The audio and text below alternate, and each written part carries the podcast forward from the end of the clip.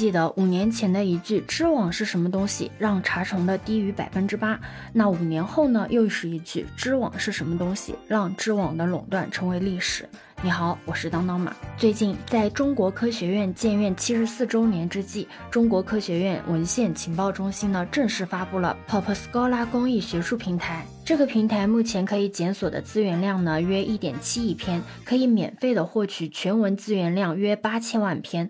包含了期刊论文、学位论文、专利文献、科学数据和图书专著等，以促进科研成果开放共享。有网友激动地表示啊，这就是对标中国知网。之前就有新闻说，中国科学院因为知网费用过高而停用知网。他就想啊，为什么中国科学院那么多的科学文献、那么多的学术大咖、那么多的科学技术等等，就不能自己建一个对标中国知网的学术文献检索下载平台呢？确实啊，之前中科院因为知网千万的续订费用不堪重负而停用了知网的数据库。当时还在网上引起了很多网友的热议呢。那今天终于有了免费的学术文献可以阅读了，真的很开心。但是从网上的网友的讨论的反馈的结果来看啊，网友的看法也是褒贬不一的。有网友表示，终于有人对知网下手了；也有网友表示认可，认为终于以后可以免费的在公益学术平台上面查文献了，这是惠及学人的事情啊。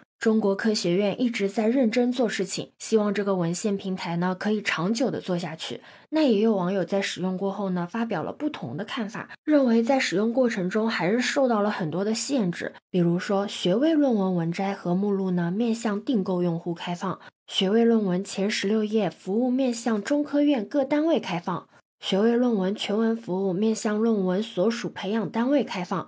非中科院院属单位所需全文服务需采用原文传递模式，二十四小时内响应。网友直接吐槽：“这不就是相当于只是改进了自己单位看自己论文不收费吗？”